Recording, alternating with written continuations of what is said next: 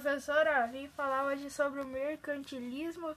Ele começou no século XVI ao século XIX. As características do mercantilismo é metalismo, balança favorável, inter, internacionalismo estatal.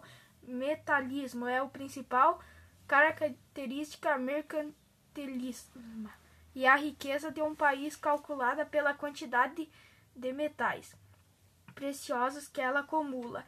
Exemplo, exportando mais que importando, tendo uma balança comercial favorável.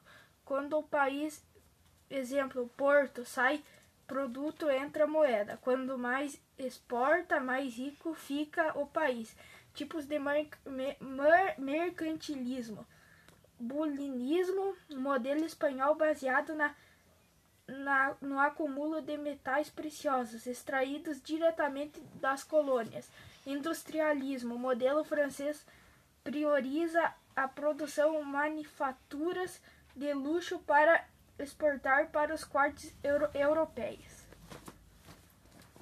Comercialismo, modelo inglês foi principal, investiu na expansão da sua marinha de guerra e marítima, passando a praticar o comércio com vários mercados, como isso conseguiu acumular grande quantidade de metais.